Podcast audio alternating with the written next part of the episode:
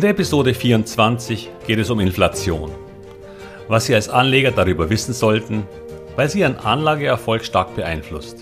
Wie das alles zusammenhängt und warum die EZB Ihnen beim Anlegen in Aktien hilft.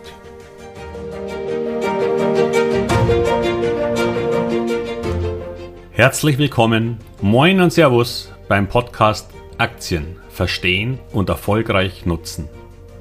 Mein Name ist Wilhelm Scholze. In diesem Podcast erfahren Sie, wie Sie das Instrument Aktie für Ihre Geldanlagen richtig einsetzen und dabei den Großteil der Profis hinter sich lassen können. Wie Sie teure Fehler vermeiden und am Wachstum der innovativsten Firmen der Welt partizipieren. Tipps gibt's viele. Hier geht's ums Know-how. Inflation. Für viele ist Inflation ein Schreckgespenst, auch wenn es kaum noch Menschen gibt, die die Hyperinflation der Weimarer Republik miterlebt haben. Damals verschwand im Grunde der Wert aller Ersparnisse im Nichts. Die Angst vor einer Wiederholung scheint in den Genen weitergegeben worden zu sein. In vielen anderen Ländern existieren diese Probleme übrigens noch heute. Nicht so extrem wie in Venezuela, das im letzten Jahr eine Inflation von über 2300 Prozent hatte. Doch auch Argentinien war wieder einmal dabei mit immerhin noch 42 Prozent. Was bedeutet das Wort Inflation eigentlich? Es kommt von dem lateinischen Wort inflatio und heißt nur so viel wie aufblähen. Und was bläht sich auf? Naja, die Preise. Warum ist das Thema aber nun so wichtig für Ihre Anlagen in Aktien oder auch ganz allgemein? Dass Ihre Ersparnisse sich permanent im Wert durch Inflation verringern, habe ich ja schon öfter erwähnt. Absolut mag Ihr Wert gleich bleiben, wenn Sie keine negativen Zinsen zahlen müssen, aber tatsächlich sinkt der Wert Ihres Geldes. Was ist anders bei Aktien? Im Gegensatz zu einem Sparbuch oder Bargeld beeinflusst die Inflation tatsächlich positiv. Wie das?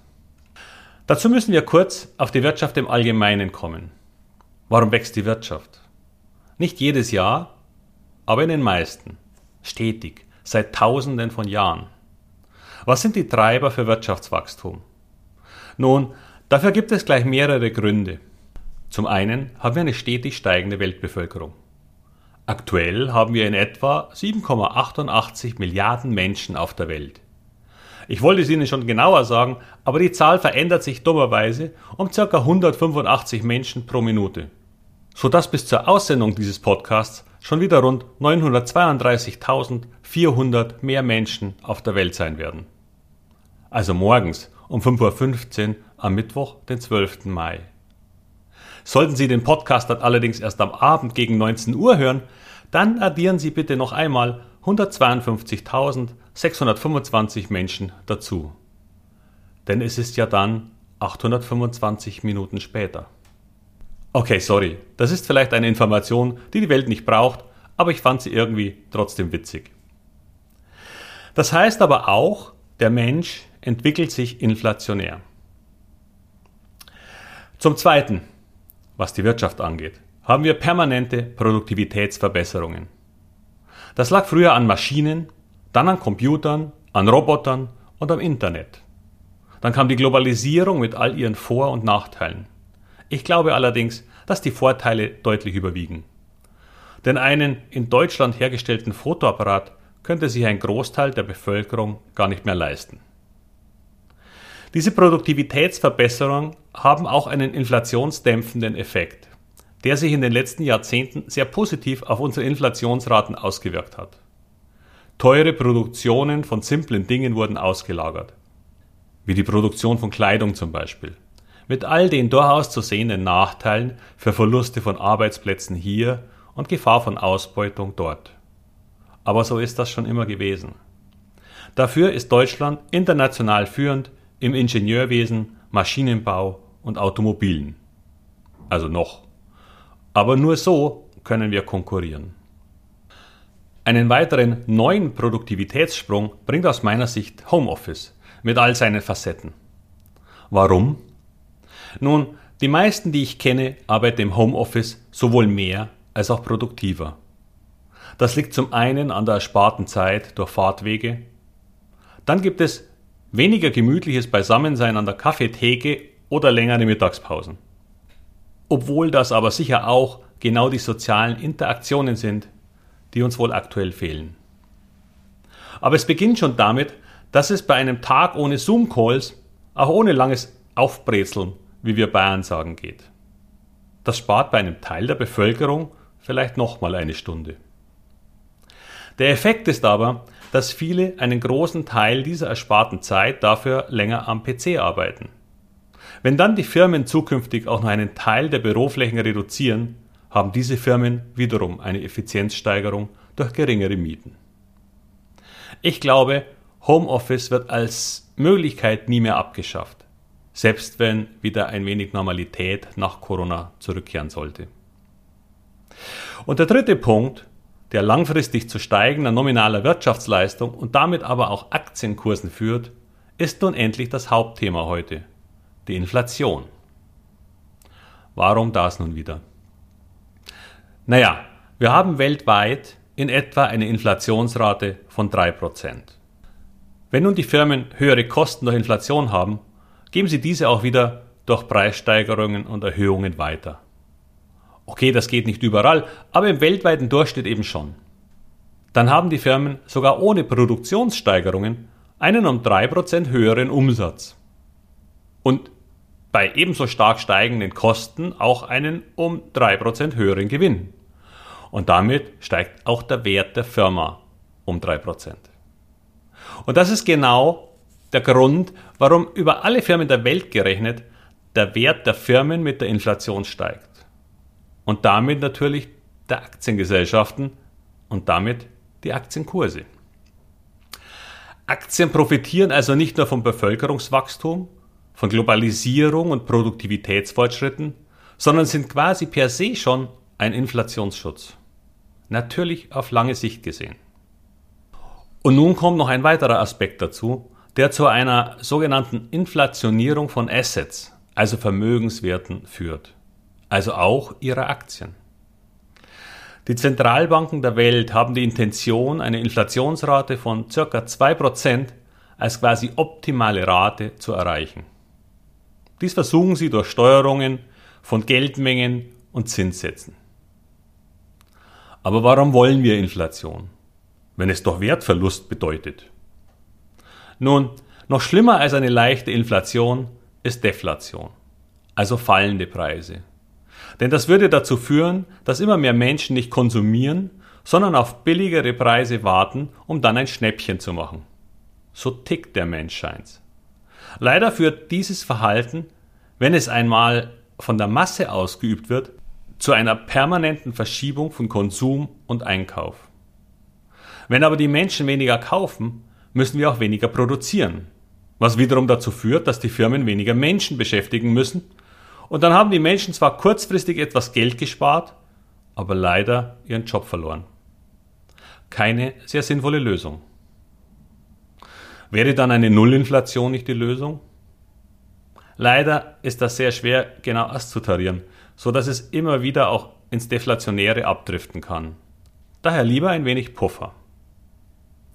Ein weiterer Grund ist aus meiner Sicht, dass der Mensch immer mehr will. Und eine Inflation von 2% bedeutet natürlich auch, dass die Löhne und sein Einkommen in etwa so steigen.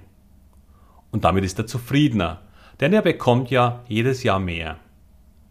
Auch wenn das aufgrund ebenfalls gestiegener Kosten ein Trugschluss ist. Ich glaube, da geht es eher um das positive Gefühl dickerer Lohntüten und damit zufriedenerer Menschen. Und so hat sich die Zentralbankwelt ein wenig auf diese 2% eingeschossen als gedanklicher Richtwert, für den es in seiner absoluten Zahl gar keine Begründung gibt. Eher ein Gefühl, dass es da richtig ist. Jetzt komme ich zum zweiten Aspekt der aktuellen Zinssituation für Ihre Aktienanlagen. Corona hat die Wirtschaft nahe an einen Kollaps gebracht, der nur durch das beherzte Eingreifen der Politik und der kollektiven Unterstützungsmaßnahmen der Regierungen abgewendet werden konnte. Und das haben sie trotz aller Kritik im Einzelnen sehr gut gemacht. Schnell und klar reagiert. Allerdings wächst damit die Geldmenge, die zur Verfügung gestellt wurde, in schier unglaubliche Dimensionen. Den großen Firmen wird Geld quasi nachgeworfen und die EZB unterstützt durch weiterhin extrem niedrige bzw. eben negative Zinsen. Diese sollen den Unternehmen das Aufnehmen von Krediten schmackhaft machen, damit diese investieren und Arbeitsplätze schaffen. Nur leider machen die Unternehmen das nicht. Warum auch? Als Unternehmen investiere ich in neue Kapazitäten, wenn der Markt für meine Produkte wächst. Das trifft aber im Moment nicht zu. Ja, wir fangen wieder an zu wachsen, aber von wo aus? Airbus wird für Jahre weniger Flugzeuge verkaufen als vor der Krise. Und so geht es auch in manchen anderen Branchen. Und die wirklich guten Firmen haben ohnehin schon auf Vorrat Kredite aufgenommen, weil wir diese Zinssituation ja schon lange haben. Das aber führt dazu, dass das Geld der Zentralbanken gar nicht investiert wird, sondern gespart und eben in noch rentable Assets investiert wird. Auch von den privaten Anlegern. Wo soll es auch hin, wenn es bei den Banken automatisch weniger wird? Und so führt der Negativzins, der die Wirtschaft ankurbeln soll, zwar nicht zu mehr Investitionen, aber zu deutlich mehr Interesse an Immobilien, Aktien, Gold und nun sogar Bitcoins. Die Löhne steigen nicht, Lebensmittel wenig, Maschinen, Computer, Fernseher und Kleidung auch nicht. Aber Aktien und Co. Wir haben Inflation, aber in Vermögenswerten. Was allerdings einem großen Teil der Bevölkerung nicht viel hilft und die Schere damit tatsächlich größer wird. Doch um diese Diskussion geht es hier heute nicht. Für Sie als Aktienanleger jedoch ist diese gewünschte Inflation, die durch den Negativzins ausgelöst werden soll, ein Positivum. Im Verhältnis zu vielen anderen Anlagen sind Aktien nach wie vor billig. Letzten Donnerstag hat beispielsweise die Allianz eine Dividende in Höhe von 9,60 Euro ausgeschüttet. Das entspricht einer Rendite von 4,35 Prozent auf den Kurs von 221 vom Vortag. Versuchen Sie das mal bei einer Bank zu bekommen. Geschweige denn in einer neu abgeschlossenen Lebensversicherung. Jetzt noch kurz zu der Inflation, die zumindest kurzfristig etwas negativ wirkt. Die Inflation bei Waren ist aktuell wieder stärker im Kommen. Rohstoffpreise steigen. Kupfer ist quasi auf Höchstständen. Das gilt auch für andere Metalle, die starke Preiszuwächse in den letzten Monaten hatten. Zum Beispiel für Lithium. Dieses Leichtmetall stand vor einigen Jahren aufgrund des Tesla-Hypes schon um einiges höher, weil man damals noch glaubte, dass der Rest der Automobilfirmen auch schnell in die Gänge kommt. Taten sie aber nicht. Und damit fiel der Preis wieder. Nun aber geht es los mit den Elektroautos in der breiten Masse. Brancheninsider sagen, dass die Beschleunigung nun so hoch ist, dass die Kapazitäten für Lithium schon nächstes Jahr am Limit sein werden. Und weil es ziemlich dauert, bis eine neue Produktionsstätte liefern kann, wir sprechen hier von Jahren, wird es vielleicht fast ein wenig eng mit den Ambitionen im Verkauf und in der Produktion von Elektroautos. Denn ohne Lithium keine Batterien und ohne Batterien kein Elektroauto. Auch die Ölpreise haben wieder massiv zugelegt seit den Tiefständen. Was ich ehrlicherweise gar nicht genau verstehe. Die Fracking-Technologie besteht ja noch immer und die USA wurden vom größten Importeur der Welt zu einem Exporteur in Öl. Der Trend beim Autofahren geht weg von Benzin und Diesel und selbst die Containerschiffe, die ich draußen sehe, fahren immer öfter mit LNG, also Liquefied Natural Gas. Die Koalition von OPEC und Russland scheint also gut zu funktionieren. Und zuletzt stiegen auch die Frachtraten für Transporte von Gütern aus Asien bzw. eigentlich generell massiv an. Tatsächlich gab es bei diversen Firmen, die stark von in China produzierten Waren abhängig sind, auch schon deutliche Gewinneinbrüche aufgrund der so stark gestiegenen Kosten. Auch das wird sich auf die Endpreise so peu à peu durchschlagen. Diese Art der Inflation ist für Aktien bzw. die Unternehmen zunächst mal negativ wird aber durch Preiserhöhungen wieder ausgeglichen. Zudem relativieren sich solche Preissteigerungen im Zeitverlauf. Ich will es mal am Beispiel Öl zeigen. Der Ölpreis hat sich über die letzten 12 bis 13 Monate verdoppelt und notiert nun bei rund 60 US-Dollar. Er hat nun ein Niveau gefunden, an welchem nicht mehr sehr viel Luft nach oben ist. Weil je höher er steigt, desto mehr Öl kommt auf den Markt, das zu fördern sich erst bei höheren Preisen lohnt. Und wenn das Angebot dann die Nachfrage wieder übersteigt, ist der Preisanstieg vorbei. Für die Inflation bedeutet das aber, dass sie in einem Jahr bei dann unterstellt unveränderten Preis von immer noch 60 Dollar wieder auf Null sinkt. Somit gibt es immer wieder einmal Inflationsschübe, die sich wieder beruhigen und in diesem Umfeld müssen die Zentralbanken agieren. Was ist das Fazit daraus für Sie? Inflation ist ein Problem, wenn Sie in Vermögensanlagen investieren, die sich nicht mit der Inflation bewegen bzw. rentieren. Ein Sparbuch, eine Lebensversicherung oder Bargeld im Tresor. Aktienanlagen sind Inflationsschutz. Ich gebe Ihnen zum Schluss noch ein konkretes Beispiel. Wie eingangs erwähnt, hat Argentinien eine sehr hohe Inflation die in 2012 bis 2014 noch bei rund 10% lag und sich langsam steigerte, bis sie letztes Jahr allein 42% erreichte. Damit haben sich die Preise in den letzten neun Jahren verzehnfacht. Oder sie haben als Besitzer von Bargeld 90% verloren. Der Merval, der argentinische Aktienindex, ist in dieser Zeit von 2500 auf 50.000 gestiegen. Er hat sich also verzwanzigfacht. Zieht man die Inflation ab, hat er sich tatsächlich in dieser Zeit in etwa verdoppelt und damit eine Performance hingelegt, die in realen Zahlen gar nicht so weit von der Rendite des DAX entfernt ist. Nur wehe, Sie hätten dort Cash gehabt. Ich hoffe, ich konnte Ihnen in dieser Episode ein paar interessante Dinge näher bringen und Ihnen gerade bei Inflationsbefürchtungen auch die positiven Seiten von Aktien als Anlageinstrument aufzeigen. Wollen Sie noch mehr über Aktien erfahren? Wie Sie interessante finden, sie bewerten, die richtigen Zeitfenster nutzen und wann Verkaufen eine sinnvolle Option ist? Dann möchte ich, gerade für Neueinsteiger in diesem Podcast, noch einmal auf meine in rund drei Wochen beginnende Masterclass Aktien hinweisen.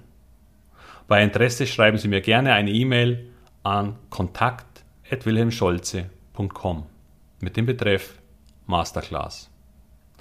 Bitte verzeihen Sie mir diese Eigenwerbung, aber das endet bald, weil der Startzeitpunkt schon näher rückt. Vielen Dank für Ihr Verständnis. Wenn Ihnen gefallen hat, was Sie heute von mir gehört haben, dann teilen Sie es gerne mit Ihren Freunden und Bekannten. Und damit schließe ich und wünsche Ihnen weiterhin viel Erfolg beim Investieren. Bis bald, Ihr Wilhelm Scholze.